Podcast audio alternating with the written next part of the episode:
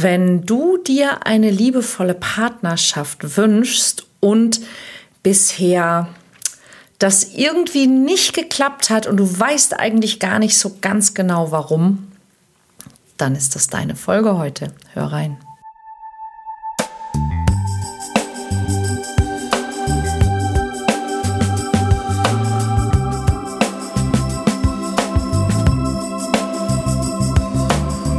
Mission Liebe. Der Podcast für Singles, die es nicht bleiben wollen. Von und mit Deutschlands Nummer 1 Love Coach und Expertin für Partnerschaftspotenzialentfaltung, Nina Deißler. Hallo und herzlich willkommen zu einer neuen Folge vom Mission Liebe Podcast. Und ja, es ist ein Phänomen, das ich immer und immer und immer wieder höre. Ich wünsche mir doch wirklich eine Beziehung, ich wünsche mir eine liebevolle Partnerschaft, aber obwohl ich schon ganz viel versucht habe, es will irgendwie einfach nicht klappen. Und die Gründe dafür sind ganz vielfältig. Es gibt Menschen, die finden einfach niemanden, der zu ihnen passt. Und es gibt auch Menschen, die finden immer wieder Menschen, aber die, ja, die wollen dann vielleicht doch nicht so sehr in einer Partnerschaft sein. Dann gibt es Menschen, die haben zum Beispiel Angst vor Ablehnung, vorm Scheitern, vor Blamage oder sogar vor der Beziehung selbst. Bindungsangst und auch dazu gibt es ja hier auf dem Kanal durchaus einige sehr, sehr hilfreiche Folgen, die du dir sehr gerne anschauen kannst. Übrigens, zu diesem Zwecke nützt es enorm, wenn du diesen Kanal abonnierst, falls du es noch nicht getan hast. Aber lass uns mal darüber sprechen. Ich bin Nina Deißler und ich bin seit über 20 Jahren Coach für Menschen auf Partnersuche zum Thema Dating, Flirten, vor allen Dingen aber eben Liebe und Anziehung. Und ja, das, was wir Partnerschaftspotenzial nennen. Und was genau ist das? Das ist ganz einfach. Das ist die Fähigkeit, sich wirklich mit Menschen zu verbinden und auch auf eine Beziehung einzulassen. Und jetzt sollte man ja meinen, Menschen sind seit Jahrhunderten in Beziehung. Das kann doch eigentlich gar nicht so schwer sein. Und ich habe gerade heute erst wieder mit einer Dame gesprochen, die sagte, ja, ich dachte immer, ich werde mit Mitte 30 verheiratet sein, ich werde Kinder haben, das kann doch eigentlich alles gar nicht so schwierig sein. Und jetzt bin ich hier und es ist irgendwie nichts davon irgendwas geworden. Und damit ist sie ja, weiß Gott, nicht allein. Woran liegt's? Zum einen liegt es an Dingen, die mit dir selber ziemlich wenig zu tun haben. Ganz egal, ob du ein Mann oder eine Frau bist. Es hat sich in den letzten 30, 40, 50 Jahren einfach wahnsinnig viel verändert und vieles von dem, was sich verändert hat, trifft uns ganz besonders in die, diesem Bereich der, der Liebe und der Beziehung und der Partnerschaft, weil all diese Dinge, die im gesellschaftlichen Bereich sehr hilfreich und sehr wirksam sind, bei uns im Privaten, tja, es eher schwierig machen. Und eines dieser Dinge, und deshalb mache ich diese Folge heute, weil ich immer wieder merke, das ist Menschen gar nicht so klar. Eines dieser Dinge ist, dass früher, also ich sag mal noch bis in die 70er, 1980er Jahre hinein, gehörte es zum Erwachsenwerden dazu, dass man eine Familie gründet. Schau mal in deine Herkunftsfamilie. Wahrscheinlich wird es bei dir auch so gewesen sein, dass deine Mutter von ihren Eltern, also quasi aus ihrem Kinderzimmer heraus, mit deinem Vater zusammengezogen ist und meistens vielleicht sogar wirklich erst dann, als die beiden mindestens verlobt waren. Ich kann mich wirklich auch noch an Zeiten erinnern, wo mir selber ist es nicht passiert, aber wo Freunde mir erzählt haben, ja, wir haben jetzt wirklich auch Schwierigkeiten, eine Wohnung zu finden, weil wir ja noch nicht verheiratet sind.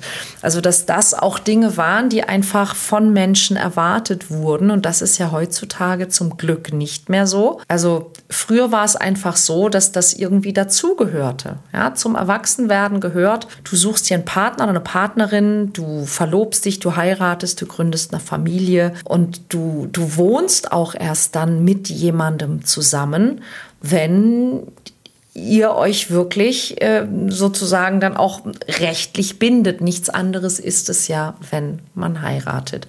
Und das bringt natürlich auch dann allerlei Enttäuschung mit sich. Und heute ist es ja so, dass wir Menschen sehr viel länger testen und ausprobieren können, was an sich eine sehr gute Sache ist.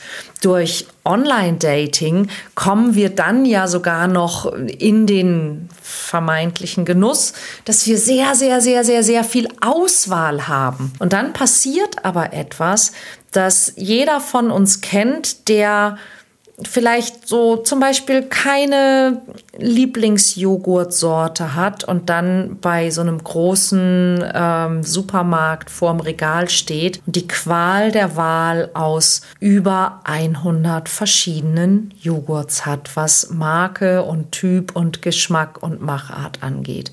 Wie soll man sich da entscheiden. Habe ich jetzt wirklich den richtigen, habe ich jetzt wirklich die oder den passenden? Und äh, natürlich hat auch eine Partnerschaft einzugehen noch dramatisch andere Konsequenzen, als sich einfach nur einen Joghurt mitzunehmen. Aber ich denke, du verstehst, was ich meine. Also die, die Wahl zu haben und noch mehr Auswahl und noch mehr Auswahl zu haben, hilft nicht unbedingt dabei, sich naja, mit jemandem auch zufrieden zu geben. Dieses Gefühl zu haben von, ja, ich glaube, das ist es oder das könnte es sein. Vor allen Dingen nicht in der Kennenlernphase.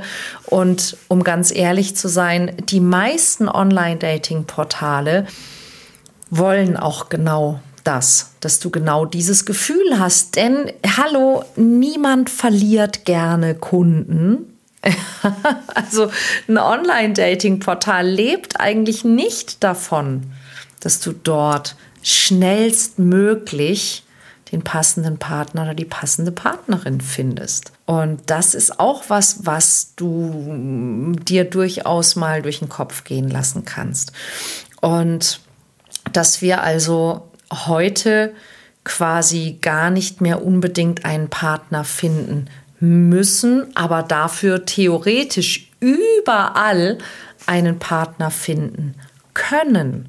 Das macht es ganz schön schwierig. Vor allem, und das ist das völlig Verrückte an der Geschichte, die Art und Weise, wie man jemanden auswählt, wie man jemanden findet oder auch wie man herausfindet, wer zu einem passt, die orientiert sich bei den meisten Menschen immer noch an einem Modell, das einfach längst ausgelaufen ist, nämlich vielleicht tatsächlich auch an den Eltern. Und was wir eben sehr häufig nicht machen, ist uns zu überlegen, was wollen wir? Also was wollen wir wirklich? Und ist das, was ich will, tatsächlich auch das, was zu mir passt? Und da sind wir bei einer weiteren Schwierigkeit, wenn es darum geht, jemanden zu finden, der wirklich zu mir passt. Denn was passt denn zu mir? Ja, um rauszufinden, was zu dir passt, brauchst du als allererstes Mal ein, ein gutes Bild von dir selbst. Und das haben auch die meisten Menschen nicht, denn wir sehen uns sehr häufig eher verzerrt. Also wir sehen uns an manchen Stellen schlechter wahrscheinlich, als wir tatsächlich sind. Und an anderen Stellen mh, hm, sehen wir uns wahrscheinlich besser, als wir tatsächlich sind. Vor allen Dingen, als wir tatsächlich sind für jemanden vom von uns präferierten Geschlecht das so sehen könnte. Ich kenne eine Menge Frauen, die sich für wirklich gute Partnerinnen halten. Und wenn ich mich näher mit ihnen unterhalte, stelle ich fest, ja, das sind fantastische Partnerinnen mit dem, wie sie sich selbst sehen, für jede Frau da draußen. Vielleicht nicht unbedingt für jeden Mann da draußen. Und umgekehrt genauso. Und das sieht man ja schon bei vielen Fotos auch in den entsprechenden äh, Dating-Apps und Portalen. Da haben auch äh, einige Männer Fotos, mit denen sie andere Männer wirklich beeindrucken können. Ja, vielleicht nicht unbedingt andere Frauen. Und das ist aber noch mal ein anderes Thema, nämlich das Thema Marketing. Aber wenn wir darüber sprechen, warum ist es gar nicht so einfach oder wie kann ich denn jemanden finden, der zu mir passt, dann ist es ja so, dass wir, wenn wir zum Beispiel einen Job suchen, ziemlich genau wissen, wer wir sind und was wir können. Aber wenn wir uns einen Partner oder eine Partnerin wünschen, ist das immer gar nicht so klar. Vor allen Dingen auch, weil wir nie gelernt haben, uns damit zu beschäftigen. Und da sind wir an der ganz wichtigen Stelle. Wir erwarten heute so viel mehr von unseren Partnerschaften. Ja, wir wollen nicht einfach nur jemanden finden, mit dem irgendwie äh, unsere Eltern einverstanden sind. Und das war ja auch wirklich in der Vergangenheit so, ja, dass es, dass man dem Mann irgendwie sagte, du musst mal später einen ordentlichen Beruf lernen, damit du eine Familie ernähren kannst. Das ist ja heute auch alles nicht mehr so. Was wird da von uns erwartet? Was erwarten wir? Und ist das, was wir erwarten, ist das wirklich das, was wir auch brauchen? Und wo lernen wir das? Und das genau ist einer der Gründe, warum ich das tue, was ich tue. Und du kannst dir nicht vorstellen, wie oft Menschen zu mir ins, ins Coaching oder auch in die Seminare kommen und die sagen, ja, also nee, ich weiß eigentlich gar nicht so genau, was ich will. Wie, was ist denn ein Beziehungsangebot? Weißt du, was ein Beziehungsangebot ist. Und die meisten Leute wissen es tatsächlich nicht. Dann kommt das nächste. Wie kommt man einander näher? Wie kann ich denn mich selber authentisch, so wie ich bin, aber eben so wie ich bin, noch im, im bestmöglichen Licht auch jemandem zeigen, sodass jemand anders erkennen kann und spüren kann, wer ich bin, wofür ich stehe, was er bekommt, wenn er mich bekommt. Unglaublich viele Menschen sind leider unglaublich gut darin, Angst zu haben, nicht gut genug zu sein. Und dann führt es immer so in zwei Richtungen, die beide extrem kontraproduktiv sind. Nämlich die eine ist, ich denke mir einfach, ich bin nicht gut genug und ich verhalte mich danach. Wie oft sehe ich Menschen, die anstatt mit jemandem einfach einen freundlichen Kontakt zu haben oder sogar zu flirten, stattdessen irgendwie mit diesem bösen, nee, du willst mich sowieso nicht Gesicht durch die Gegend rennen und sich dann wundern, dass sie nie jemanden kennenlernen. Wenn du von vornherein schon denkst, man will dich sowieso nicht, egal aus welchem Grund, weil du, weil du dick bist, dünn bist, alt bist, jung bist, klein bist, groß bist, viel oder wenig Erfahrung hast, es ist völlig egal. Solange du der Meinung bist, dass man dich sowieso nicht will, wirst du selber dafür sorgen, dass Menschen dich ablehnen, weil du dich ihnen gegenüber so verhältst. Wie du dich mit Menschen verbindest, wie du einen guten Partner oder gute Partnerin findest, anziehst. Wer, wer bringt uns das bei? Das ist, kommt immer so, ja, das ist doch ganz natürlich. Ja, war's mal vor ein paar hundert Jahren. Ja, also vor ein paar tausend Jahren war es ganz natürlich. Da ist man vielleicht einfach nur nach dem Geruch gegangen. Und äh, bis vor ein paar hundert Jahren war es insofern ganz natürlich, als dass Leute verheiratet wurden. Wenn man sagte, ja, okay, das ergibt irgendwie Sinn hier mit denen. Ja, die haben irgendwie Korn und die haben eine Mühle. Die sollten heiraten. Aber heute haben wir andere Kriterien.